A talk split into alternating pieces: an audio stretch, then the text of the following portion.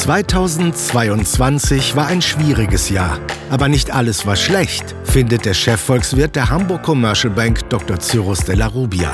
Was er für das Jahr 2023 erwartet, wieso Dezentralität wichtiger wird und wir uns alle auf eine neue Normalität einstellen sollten, erklärt er in einer neuen Folge des Podcasts Welt der Wirtschaft im Gespräch mit Thomas Schwitaler. Das Jahr 22 war geprägt vom russischen Angriffskrieg in der Ukraine. Die wirtschaftlichen Folgen davon waren immens. Die Energiepreise sind rapide gestiegen und damit wurde die sich ohnehin schon abzeichnende Inflation weiter angeheizt.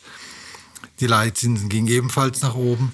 Das Wachstum schwächte sich ab, um es kurz zu machen. 2022 war kein gutes Jahr. Wie geht es nun 2023 weiter. Darüber wollen wir gleich äh, sprechen. Cyrus, erstmal, äh, teilst du mein Fazit für 22? Naja, klar, war 2022 wirklich kein gutes Jahr und äh, vor allem nicht für die Ukrainer. Äh, für die war das das schlimmste Jahr seit dem Zweiten Weltkrieg. Und vor diesem Hintergrund relativiert sich natürlich auch vieles, was wir hier diskutieren. Und wenn man mit ein bisschen Abstand wiederum raufschaut auf das Jahr das Abgelaufene, dann gibt es auch durchaus viele Dinge, wo man sagt, na ja, so ganz so schlimm ist es vielleicht doch gar nicht gelaufen, weil wir haben immerhin ein Wirtschaftswachstum von knapp zwei Prozent in Deutschland gehabt. Arbeitslosigkeit ist nicht gestiegen, sondern tendenziell sehr, sehr stabil geblieben. Wir haben hohe Energiepreise, ja, aber wir haben auch einen leistungsfähigen Staat, der die Menschen zumindest ab dem nächsten Jahr auch entsprechend kompensieren wird. Und ähm, man sieht so erste leichte Anzeichen, dass die Lieferketten äh, sich entspannen werden. Vorsichtige Anzeichen, würde ich mal sagen. Ähm, und wir sehen gleichzeitig auch, dass China seine absurde Null-Covid-Politik jetzt endlich das aufgegeben hat. jetzt nicht meine hat. ganzen Themen, die ich noch ansprechen wollte, jetzt schon vorwegnehmen. Das muss ich deswegen nochmal einhaken. ich finde das, find das eine sehr gute Betrachtung auf 2022 und ich glaube, diese Relativierung tut auch immer gut. Dennoch, äh, ein Riesenthema ist natürlich die Inflation, die wirklich explodiert ist und natürlich auch, ich sag mal, zum einfach realen Wohlstandsverlust geführt hat. Wie siehst du denn das für 2023? Ja, also Inflation ist tatsächlich ein, ein Riesenproblem, da hast du völlig recht. Zumal, wenn die Lebensmittelpreise doppelt so stark steigen wie die, wie die durchschnittliche Inflation, nämlich in Deutschland sind es 21 Prozent der Anstieg der Lebensmittelpreise. Und bei, und bei, der Inflation sind wir jetzt bei wie viel etwa? Bei 10 Prozent. Ne, also das ist natürlich besonders schmerzhaft für die niedrigeren Einkommensbereiche. Äh, und ja, wie geht's da weiter 2023? Wir werden rückläufige Inflation sehen. Rückläufige Inflation heißt letztlich nicht, dass die Preise zurückgehen werden, sondern dass die Preise nicht mehr ganz so stark steigen. Aber jetzt haben wir dann 2022 als Vergleichsjahr und nicht 2021. Also Richtig. eine statistische Besonderheit. Ne? Ja, also es ist immer der Vorjahresvergleich, den man da macht. Und äh, die, diese Vorjahresrate, die wird dann eben nicht mehr ganz so hoch ausfallen. Aber ähm, dieser Rückgang der Inflation, der wird relativ zäh verlaufen. Weshalb?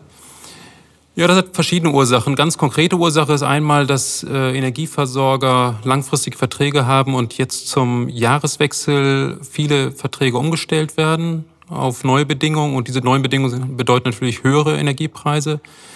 Und zwar trotz der Strompreisbremsen, die wir äh, ja verabschiedet haben im, im, Bundestag. Gaspreisbremse kommt auch. Äh, genau, Gaspreisbremse, Strompreisbremse. Und ähm, aber die Preise, die dort festgelegt sind, sind immer noch höher als die Altverträge, also als die Preise, die aus den Altverträgen bekannt sind. Und insofern werden wir da nochmal einen kleinen Schub sehen. Ähm, und der andere Punkt ist, dass, ja, wir werden eine Entspannung bei den Lieferketten sehen, aber gleichzeitig bleibt der Arbeitskräftemangel doch auf einem relativ hohen Niveau. Ähm, und, und das macht es natürlich also, auch. Und, und das bedeutet, diejenigen, die ein, eine Stelle suchen, können tendenziell ein bisschen höhere Löhne fordern. Nicht nur die, sondern auch die, die einen Job haben. Wir sehen es ja bei IG Metall, hat jetzt äh, einen relativ kräftigen Lohnzuschlag durchsetzen können und das ist ja auch so ein Prozess, der ein bisschen nachgelagert passiert, die Lohnerhöhung, weil ähm, die Lohnabschlüsse gelten ja immer für 12 bis 24 Monate. Und ähm, die werden dann nach und nach werden dann neue Verträge aufgesetzt oder neue Tarifverträge aufgesetzt. Und auch das wird sich dann entsprechend ins nächste Jahr fortsetzen, wo dann diese höheren Lohnforderungen auch, auch schlagend werden. Und das bedeutet für Unternehmen natürlich, okay, da haben sie an der Stelle einen höheren Lohnanteil, äh, der die Produktionskosten nach oben treibt. Und das geben sie dann ja, nach ihren Möglichkeiten auch weiter an die Konsumenten. Wir sind dann praktisch in einer Spirale, einer sogenannten Preis-Lohn-Spirale. Nee, würde ich noch nicht sagen. Das noch nicht. Würde ich noch nicht sagen, weil ähm, die Löhne steigen ja auch noch nicht mit der Rate der Inflation, sondern eigentlich immer noch dahinter. Also sind immer noch äh, etwas niedriger im Anstieg. Und insofern, äh, es müsste im Prinzip so sein, dass, dass äh, die Gewerkschaften antizipieren, dass die Inflation noch höher steigt und dann entsprechend noch höhere Lohnabschlüsse fordern. Und äh, dann schraubt sich das so nach oben. Und in der Situation sind wir nicht und kommen wahrscheinlich auch gar nicht rein, weil natürlich die Unternehmen äh, und die Gewerkschaften auch wahrnehmen, dass die Situation weiterhin relativ fragil bleibt. Und, und sag mal, deine Inflationsprognose, Euroraum, auch äh, Deutschland, vielleicht auch USA für, für 23? Also wir sehen die äh, Inflation, die durchschnittliche Inflation in der Eurozone sehen wir im Bereich von 8 Prozent für nächstes Jahr. Ähm, da sind wir gar nicht so weit entfernt gewesen äh, in diesem Jahr. Das, äh, wie gesagt, eine durchschnittliche Inflationsprognose. Wenn wir zum Jahresende uns die Inflation angucken in der Eurozone, landen wir so im Bereich von 6 bis 7 Prozent. Also auch weiterhin deutlich über dem Wert, den die Zentralbank anstrebt. Das ist ja 2 Prozent. Ja, viermal so hoch. Und in den USA sieht es besser aus, aber auch da werden wir im Bereich von 4 Prozent äh, vermutlich landen am Ende des Jahres 23, ähm, so dass die Fed auch noch nicht richtig zufrieden sein kann mit dieser Marke. Das äh, Stichwort Fed, hohe Inflation bedeutet, dass die Zentralbanken natürlich auch die Leitzinsen erhöhen. Das ist jetzt schon in mehreren Schritten geschehen. Die äh, EZB hat auch angekündigt, da wird noch mehr kommen. Äh, wie erwartest du da die Entwicklung? Ja, das war eine ganz spannende Notenbanksitzung, die die EZB letzte Woche abgehalten hat, ähm, weil sie überraschend für viele Marktteilnehmer wesentlich, ähm, sag ich mal, aggressiver ähm, kommuniziert hat, dass sie noch sehr, sehr viele Zinsschritte machen will. Sie hat dieses Mal den Leitzins, den Hauptrefinanzierungssatz von 2,0 auf 2,5 Prozent angehoben und hat Lagarde, die Präsidentin, hat angekündigt, im Februar, das ist am Anfang Februar, wird sie nochmal den Leitzins um 50 Basispunkte, also auf 3,0 Prozent anheben.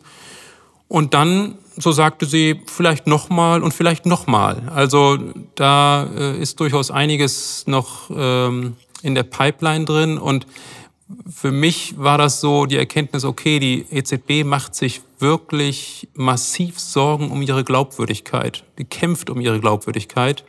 Und ähm, was letztendlich bedeutet, dass die EZB auch in Kauf nimmt, dass die Rezession vielleicht etwas tiefer ausfällt, als sie Wollte ich ohnehin ausfallen fragen. wird. Ich meine, das sind ja drei Prozent, dreieinhalb, vier Prozent äh, Refinanzierungssätze. Ja. Das ist sehr hoch. Das haben wir, ich weiß gar nicht, wann wir das zuletzt gesehen haben. Was macht das mit der Wirtschaft? Was macht das mit dem Wirtschaftswachstum im Zusammenhang mit hohen Energiepreisen? Ja, das ist eine sehr, sehr gute Frage, weil das Problem, und das ist ein grundsätzliches Problem in der Geldpolitik, ist ja, dass die ähm, Zinsimpulse immer mit einer gewissen Verspätung in der Wirtschaft ankommen.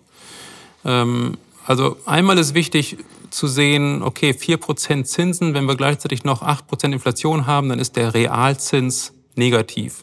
Das heißt, eigentlich haben wir da immer noch eine stimulierende Geldpolitik, wenn man so will. Trotzdem müssen sich viele Unternehmen natürlich umstellen mit diesen höheren, nominal höheren Refinanzierungskosten. Das wird grundsätzlich schon bremsen. Aber ähm, dieses Problem, dass das, was wir heute machen bei der EZB, wird sich erst in 12, 18, vielleicht auch erst 24 Monaten später niederschlagen, ist äh, kommunikativ eigentlich äh, auf jeden Fall sehr, sehr problematisch, weil nehmen wir mal an, im Februar und Januar kriegen wir nochmal höhere Inflationszahlen und die EZB hätte schon signalisiert, na, wir hören jetzt allmählich auf mit den Zinserhöhungen, da würde alle Welt schreien, wie kann die EZB nur? Und das ist anscheinend das, was auch bei der EZB wahrscheinlich auch, sag ich mal, vorgegangen ist, dass man sich dort überlegt hat, okay, wir wollen im Anfang des Jahres nicht da in diese Falle hineinlaufen, in diese Kommunikationsfalle. Ich, ich möchte mal zu den hohen Zinsen zurückkommen. Hohe Zinsen bedeutet doch aber auch für den privaten Verbrauch, also diejenigen, die sich den Kredit aufnehmen, um Fernseher zu kaufen, um Auto zu kaufen. Ja. Das wird doch normalerweise deutlich abgebremst, weil die rechnen natürlich nicht so, die Inflation ist höher und wenn ich die Preise weitergeben kann, mhm. die können keine mhm. Preise weitergeben, die müssen Kredit bedienen. Richtig, aber vielleicht um das Argument nochmal ganz kurz zu Ende zu führen, also das, ähm, genau dieser Effekt, den du beschreibst, der wird auch äh, tragend, aber wahrscheinlich erst mit einer gewissen Verspätung. Und äh, es kann von daher sein, dass die EZB jetzt in den nächsten Monaten die Zinsen anhebt und man im Nachhinein feststellt, das war zu aggressiv. Aber aufgrund, um die Reputation zu schützen, ist es dann wiederum die richtige Art und Weise zu handeln. Also man könnte es mit dem Volksmund, sagt man, wie man macht's, man macht's verkehrt. Ja, genau, das kann durchaus sein. Aber ich glaube schon, dass die EZB letztendlich ähm, ja, richtig handelt, beziehungsweise dass die Straffung der Geldpolitik tatsächlich auch bedeutet, dass die Wirtschaft etwas gebremst wird und gebremste Wirtschaft bedeutet letztendlich weniger Inflation. Insofern bereitet sie den Boden dafür, dass die Inflation zurückkommt. Und dann haben wir aber eben einige natürliche Effekte, die ohnehin auch zum Rückgang der Inflation äh, führen sollten. Aber es gibt eben einige strukturelle Faktoren und ich hatte die Arbeitskräfte, den Arbeitskräftemangel habe ich hier in, in, diesem Podcast schon häufiger erwähnt. Wir haben eine Demografie, die extrem ungünstig ist. Die Babyboomer gehen in Rente. Die nachfolgenden Generationen sind eher geburtenschwach. Und äh, von daher erleben wir, dass äh, einfach zu wenig Leute da sind, um die Jobs auszufüllen, die, die benötigt werden. Und äh, das treibt die äh, Lohnkosten in die Höhe, beziehungsweise macht die Produktion insgesamt teurer. Unterm Strich, was bleibt? Äh, 23 äh, Rezession oder nicht Rezession? Ja, ähm, das wird eine Rezession ähm, aber wahrscheinlich eine relativ milde Rezession. Warum? Weil die Auftragsbücher voll sind.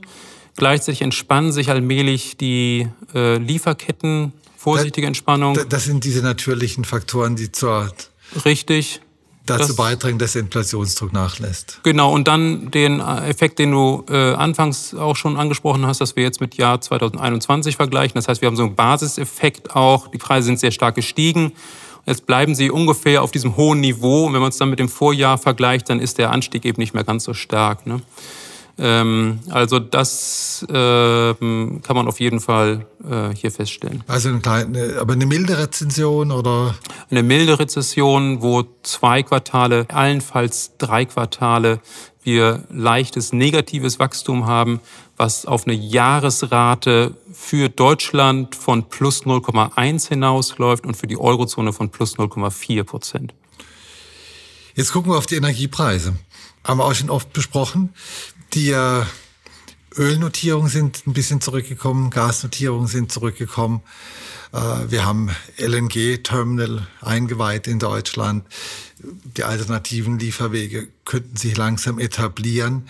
Wie siehst du Öl und Gas 2023? Äh, Kommen die Preise nochmal ganz deutlich zurück?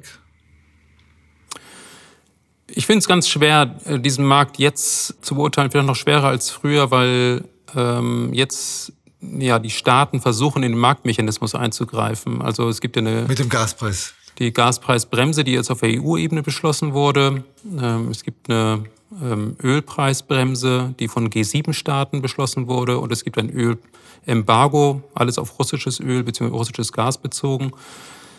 Ähm, und das macht es nicht so ganz leicht. Was wir feststellen können, ist, dass die Ölpreisbremse kombiniert mit dem Ölembargo für russisches Erdöl offensichtlich in die gewünschte Richtung äh, wirkt. Die Ölpreise sind seitdem gefallen. Äh, das kann man durchaus feststellen. Gleichzeitig hat das vielleicht auch damit zu tun, dass China sich nicht so schnell erholt, wie äh, viele sich das vielleicht erhofft haben. Und China ist ein ganz bedeutender Nachfrager nach Erdöl. Ähm, bei Erdgas ähm, sehen wir, dass wir hatten ja einige Tage, die sehr kalt waren. Äh, da ist der Erdgaslagerbestand um ein bis zwei Prozentpunkte pro Tag gesunken. Ähm, wenn sich solche Wochen wiederholen, dann ist das sicherlich äh, ein Faktor, der die Preise wieder nach oben treiben kann. Jetzt ist es wieder milde geworden, das ist gut äh, aus dieser Perspektive heraus. Ähm, aber das ist eben sehr, sehr stark wetterabhängig. Von daher ist es schwer, jetzt zu prognostizieren, wie sich die, die Preise da weiterentwickeln werden. Langfristig, strukturell, du hast es angesprochen, ähm, gibt es eine Infrastruktur, die ähm, Erdgas handelbarer global macht. Und insofern äh, werden wir wahrscheinlich nicht diese, diese enormen Preissprünge sehen, wie wir sie im August, September gesehen haben. Ähm, wichtig wird bei alledem sein, ähm, einmal, wie wir durch den Winter kommen und wie hoch dann die Lagerbestände sind und wie stark die Lagerbestände dann aufgefüllt werden müssen für Winter 23, 24. Wenn da ein besonderer Bedarf besteht, die aufzufüllen, dann kann das die Preise durchaus auch ähm, wieder auf, ja, auf über 250 Euro pro Megawattstunde treiben.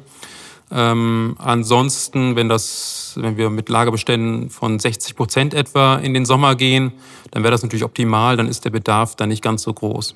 Nochmal ganz kurz zum Öl. Der Ölmarkt ist ja auch ein bisschen, äh, bisschen merkwürdig. Es gibt Länder, die haben riesige Erdölvorkommen, Venezuela zum Beispiel, aber wird praktisch gar nicht mehr richtig genutzt, weil die Anlagen so verrottet sind äh, mal ganz was ganz Verrücktes, wäre es nicht äh, sinnvoll, vielleicht mal den unter die Arme zu greifen und sagt, bringt das alles mal wieder auf den Stand. Das hilft allen, ihr kriegt mehr Geld, wir haben mehr Öl. Ist sowas denkbar? Ja, es ist denkbar und darüber hat die Regierung Biden auch schon stärker nachgedacht und hat jetzt ähm, einem amerikanischen Unternehmen auch eine Lizenz gegeben, Erdöl aus Venezuela zu exportieren, weil die ohnehin dort tätig sind. Äh, das sind aber bisher Minibeträge, oder heißt Minibeträge, aber es sind, äh, geht um ein paar hunderttausend Barrel per Day. Äh, das macht noch nicht so den großen Unterschied. Venezuela ist in der Tat potenziell einer der größten Erdölproduzenten. Ähm, vor allem haben sie die weltweit größten Erdölreserven. Insofern das Potenzial ist enorm. Ähm, aber die Ursachen dafür, dass Venezuela so wenig fördert, wie es fördert, nämlich im Bereich von einer halben Million Barrel per Day, obwohl sie dreieinhalb ohne weiteres produzieren könnten, wenn sie moderne Anlagen hätten. Die liegt daran begründet, ähm, dass äh, der frühere Präsident Chavez äh, das Land heruntergewirtschaftet hat und Maduro hat das nochmal verstärkt fortgesetzt. Und gleichzeitig äh, hat dann diese, dieser autokratische Stil zusammen mit Drogenhandel von Seiten der Regierung die Amerikaner auch veranlasst, Sanktionen gegen äh, dieses Land zu erheben, ähm, sodass also auch die Exportmöglichkeiten für dieses Land auch nochmal zurückgegangen sind. Also gut, eine leichte, schnelle Variante der Lösung des Problems ist das nicht. Kommen wir zu was anderem, was du vorhin schon angesprochen hattest. Corona und China, die Null Covid Politik hat äh, den Welthandel ja ziemlich ausgebremst. Jetzt scheint sich das zu lockern. Mit, wahrscheinlich mit der Konsequenz, dass es relativ viele Corona-Fälle in, mhm. in China gibt. Wie, wie bewertest du denn äh, die Situation da im Hinblick auf 2023? China ist ein unglaublich wichtiger Teil der Weltwirtschaft. Ja, in der Tat. Also Erstmal der Schritt, die Null-Covid-Politik aufzugeben, war mehr als überfällig. Das ist ganz klar. Äh, wir haben das hier häufiger thematisiert und das war eine totale Katastrophe, sowohl aus, aus wirtschaftlicher Sicht als auch aus humanitärer Sicht. Äh, insofern ist das erstmal positiv zu beurteilen. Gleichzeitig ist es ein, vom Timing her ungefähr das Schlechteste, wie man es machen konnte. Weil es eben Winter ist. Weil es eben Winter ist und weil die Infektionsraten sowieso in, diesen, in dieser Zeit steigen. Und gleichzeitig auch äh, dieser Schritt auch nicht vorbereitet wurde, sondern offensichtlich erzwungen wurde durch die Proteste. So ist zumindest mein Eindruck. Da gibt es durchaus Diskussionen, ob das so ist. Aber ähm, äh, Tatsache ist auf jeden Fall, dass die äh, älteren Generationen relativ geringe Impfraten haben. Äh, abgesehen davon, dass der chinesische Impfstoff ohnehin nicht so wirksam ist. Und insofern ähm, ist das schon ein Risiko, wo wir in den nächsten Wochen und Monaten sehen, vermutlich sehen werden, dass die Zahl der Todesfälle relativ stark steigt, dass die Krankenhäuser überlastet sein werden. Die Intensivbettenkapazität ist ohnehin äh, extrem gering. Das sind drei bis vier Betten auf 100.000 Einwohner. In Deutschland sind es um die 30. Ähm, also da äh, gibt es ein großes Risiko. Ähm, wirtschaftlich gesehen glaube ich, dass wir bis ins zweite Quartal 23 äh, genau diese Auswirkungen davon auch sehen werden, nämlich eine sehr schwache wirtschaftliche Performance. Und äh, dann die Möglichkeit besteht, dass im zweiten Halbjahr das Land tatsächlich wieder aufatmen kann und äh, da sehr viel nachholen wird, also so ähnlich wie wir auch hier ähm, Nachholeffekte gesehen haben. Alles in allem glaube ich dennoch nicht, dass Chinas Wachstum über vier Prozent hinauskommt. Und das ist für chinesische Verhältnisse äh, im historischen Vergleich extrem gering. Wir hatten in diesem Jahr allerdings noch eine geringere Rate von 2,6, 2,8 Prozent. Wir werden das genau sehen, wenn das Jahr abgeschlossen ist. Ähm, aber äh, auch die, eine Rate von 4 Prozent ist auch äh, für China extrem niedrig. Im Zusammenhang mit Corona gab es ja auch dieses Lieferkettenproblem, das dazu geführt hat, dass äh, viele Sachen nicht fertig gebaut werden konnten, weil die Lieferung nicht ankam. Und dann hat man sich überlegt, dass es ja vielleicht schlau wäre, die Produktion mehr zu regionalisieren. Äh, ist das eingetreten? Und haben die Lieferkettenprobleme sich auch wieder ein bisschen gelöst. Das ist vorhin schon gesagt. Aber es gibt immer wieder mal Bereiche, und, und, wo man feststellt, manche Sachen sind einfach nicht lieferbar. Mhm. Also ich glaube, dass die Re-Regionalisierung von Lieferketten nie als ja, die Patentlösung zur Lösung dieser, dieser Lieferkettenprobleme von den meisten Unternehmen gesehen wurde, sondern ich glaube, dass was die Unternehmen machen und gemacht haben, ist, dass sie erstmal massiv sensibilisiert wurden für die Probleme, die bei Lieferketten auftreten können. Das äh, begann ja schon mit äh, Donald Trump, der einen Handelskrieg anzettelte. Äh, das ging dann weiter mit Corona, das ging dann über in den äh, Krieg mit der Ukraine, den Sanktionen, äh, die dann implementiert wurden und die Unternehmer haben dann und Unternehmerinnen haben dann festgestellt, okay, da gibt es so viele Angriffspunkte, also geht es darum, resilientere Lieferketten aufzubauen. Ist und das gelungen? Ich glaube schon. Ich glaube, dass viele Unternehmen, ähm, und darüber wird auch viel berichtet, dass die ganz bewusst ihre Lieferketten durchleuchten, und zwar nicht nur auf der ersten Ebene, sondern auch auf der zweiten, dritten und vierten Ebene. Das heißt also die Lieferanten von den Lieferanten von den Lieferanten äh, wird eben auch geguckt, woher bekommst du dein, äh, deine Vorleistung. Und äh, dann wird eben geguckt, okay, wo sind wir verletzlich, wo können wir ersetzen, wo würden wir einen Ausfall dann äh, entsprechend substituieren können. Und äh, allein dieses Bewusstsein darüber ist schon mal ganz, ganz wichtig.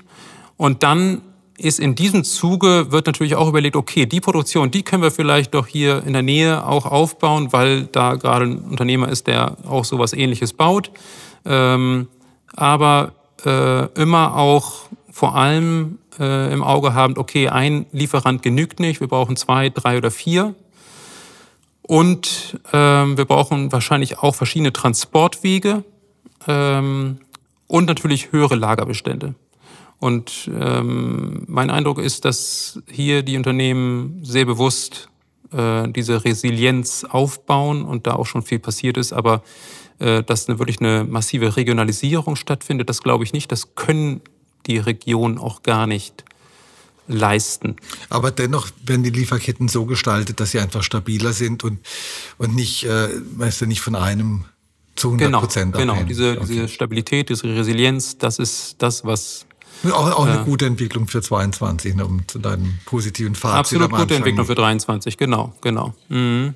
Wenn wir jetzt nochmal nach vorne gucken, nächstes Jahr oder vielleicht auch die darauffolgenden, gibt es denn irgendwelche Trends oder Entwicklungen in der Wirtschaft, von denen du glaubst, dass die nächstes Jahr ganz, äh, ganz wichtig sind und sage jetzt nichts äh, mit äh, Bitcoins und Kryptowährung, da komme ich dann gleich noch zu. Ähm, nein, ich glaube, ein Trend oder ein Schlagwort vielleicht, was in 23 ähm, stärker diskutiert werden könnte, ob wir nicht einfach tatsächlich eine, eine neue Art von Normalität erleben. Und zwar, das ist einfach auch, sag ich mal, Sachen, die wir jetzt als extrem negativ vielleicht wahrnehmen, Lieferkettenprobleme, dass man sich da, sag ich mal, ab einem bestimmten Niveau sozusagen daran gewöhnt, okay, diese, dieser, dieses Produkt, da muss ich einfach vier Wochen drauf warten, auch wenn es früher am nächsten Tag da war. Das ist jetzt irgendwann normal, das, da gewöhnt man sich. Man gewöhnt sich auch daran, dass vielleicht auch eine längere Schlange ähm, bei der Post oder in anderen Dienstleistern ist, weil einfach ein Arbeitskräftemangel herrscht, dass ein Restaurant schon ein Jahr vorher gebucht werden muss für ein Familienfest, weil es ansonsten ausgebucht ist. Das sind so neue Normalitäten, glaube ich, an die sich die Menschen äh, gewöhnen werden und ähm, was vielleicht 23 besonders deutlich ähm, auch wird. Vielleicht äh, gewöhnt man sich auch daran, dass die Inflation einfach ein Stück weit höher ist und war nicht bei zwei Prozent. War früher auch so, ne? Hatten wir schon mal. Also, also ja, über Jahrzehnte hatten wir das. Naja, wir hatten das in den 70er Jahren. Hatten wir 80er Jahre auch. Ne? Äh, 80er Jahre kamen sie dann allmählich runter. Äh, aber genau 2% Inflation ist gar nicht so äh, selbstverständlich, war aber natürlich seit den 90er Jahren durchaus. Ich meine, die EZB äh, hat die 2% als Zielwert reingeschrieben, weil man immer viel höher war. Ja, die Bundesbank hat das ja schon ganz gut hingekriegt. Also ähm, da war man leicht über den 2%. Genau, aber wie gesagt, also diese ja, diese Unvollkommenheiten, die wir jetzt als Unvollkommenheiten wahrnehmen, die wird man, glaube ich, als normaler äh, äh, einfach äh, erleben und, und sich auch nicht mehr laufend darüber beklagen. Das wäre eh gut, ne? Ähm. Weniger klagen, ein guter Vorsatz. ja, genau. Ansonsten ähm, technologisch äh, ist natürlich Klimawandel das Schlagwort äh, und das hat natürlich der Konflikt mit der Ukraine nochmal besonders stark hervorgehoben und deutlich gemacht, dass es eben nicht nur ein klimapolitisches Interesse, sondern auch ein sicherheitspolitisches Interesse daran gibt, ähm, erneuerbare Energien stärker auszubauen. Und ähm, da glaube ich, dass wir tatsächlich ähm, hin zu einer, einer ja, eine Investitionswelle beziehungsweise einem Investitionsschub kommen werden, äh, der diese Ziele, äh, ja, diese ähm, Kapazitäten entsprechend ausbaut. Warum? Wir müssen die Pariser Klimaschutzziele erfüllen. Bis 2030 sollen 55 Prozent des CO2-Ausstoßes ähm, gegenüber 1990 reduziert werden. Und je näher dieses Jahr rückt, das ist nicht mehr weit, ähm, desto größer ist der Druck, auch wirklich was zu machen. Oder müssen eben entsprechend auch Genehmigungsverfahren beschleunigt werden und mehr Ressourcen äh, entsprechend auch dahin gelenkt werden. Also da, glaube ich, werden wir in den nächsten Jahren auch äh, ganz deutlich was sehen. Und äh, zu Bitcoin möchte ich gar nichts sagen, aber ich möchte zur Blockchain-Technologie etwas sagen, äh, Thomas. Und zwar finde ich es ganz interessant, wir sehen das bei, ähm, bei Elon Musk, äh, bei Twitter derzeit äh, sehr deutlich, wohin es führen kann, wenn Plattformunternehmen ähm, ja, so stark zentralisiert sind und der Willkür eines einzelnen Entscheiders ausgeliefert sind. Und das ist eine wichtige soziale Infrastruktur, die wirklich im kommunikativen Bereich, im sozialen Bereich äh, extrem große Auswirkungen hat und jetzt der Willkür eines einzelnen äh, Menschen ausgeliefert ist. Und da ähm, glaube ich, wird Politik und Gesellschaft bewusster werden, dass dezentrale Ansätze äh, wirklich äh, sehr, sehr große Vorteile haben. Sind zwar in scheinbar, sage ich mal, weniger effizient, aber gegenüber solchen Störungen resilient. Da haben wir eine Parallelität zur Globalisierung und äh, zu den Punkten, die wir bei den Lieferketten auch angesprochen haben. Also die Dezentralität, die wird, glaube ich, als Ansatz äh, stärker in den Fokus geraten. Und da ist eben die Blockchain-Technologie ähm, eine Technologie, die das äh, besonders oder das, da ist die Dezentralität das Kernstück dieser Blockchain-Technologie. Aber auch so Ansätze wie der äh, Mikronachrichtendienst ähm, Mastodon, die praktisch die Konkurrenz zu Twitter ist, aber eben dezentral. Das ist auch eine, eine Möglichkeit, wie man das Problem angehen kann. Dort, äh, zum Schluss äh, blicken wir nochmal in die Glaskugel. Gold, Börse, Bitcoin, festverzinsliche, endlich Zeit da einzusteigen? Oder wie sind deine Aussichten für, für 23? Naja, was wir im nächsten Jahr erleben werden, sind erstmal Zinserhöhungen von der FED und von der EZB. Von der FED wahrscheinlich zwei Zinserhöhungen, von der EZB drei, vielleicht sogar vier Zinserhöhungen. Und höhere Zinsen sind erstmal an den Goldmärkten nicht so gerne gesehen, weil auf einmal hat man die Möglichkeit, wirklich Zinsen zu bekommen. Mit Gold kriegt man ja keine Zinsen. Das war früher kein Problem, weil der Zins eh bei Null war. Das ist jetzt ein bisschen anders. Ähm, also insofern ähm, ist das eher, ähm, sag ich mal, ein dämpfender Faktor für den Goldmarkt. Und auch für den Aktienmarkt ist das äh, ein, ja, ein Umfeld, was eigentlich nicht so gerne gesehen wird. Wenn die Zinsen steigen, dann werden, müssen die Gewinne der Zukunft mit einem höheren Faktor abdiskontiert werden, wenn man das so äh, fachlich ausdrücken möchte. Ähm, letztendlich heißt es, dass die Gewinne der Zukunft weniger wert werden. Und ähm, insofern auch da eine gedämpfte Stimmung, aber gleichzeitig gibt es eben ja einige Faktoren, die ich äh, vorhin auch genannt habe. Äh, die Lieferkettenproblematik entspannt sich etwas und wir werden auch keine tiefe Rezession sehen. Insofern äh, sehe ich unterm Strich die Aktien auf einem milden Aufwärtspfad. Ähm, aber das sind vielleicht so ein, zwei, drei Prozent. Also da kann man sich jetzt nicht auf eine, eine tolle Rallye im Jahr 23 setzen. Also ich tue es zumindest nicht.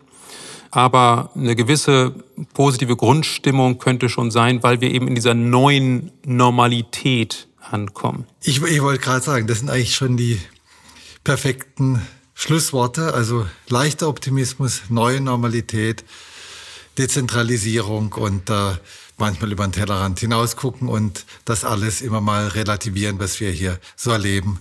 So schlecht haben wir es gar nicht. Cyrus, vielen herzlichen Dank. Danke, Thomas. Das war Welt der Wirtschaft. Dr. Cyrus Della Rubia, Chefvolkswirt der Hamburg Commercial Bank, im Gespräch mit Thomas Schwitaler.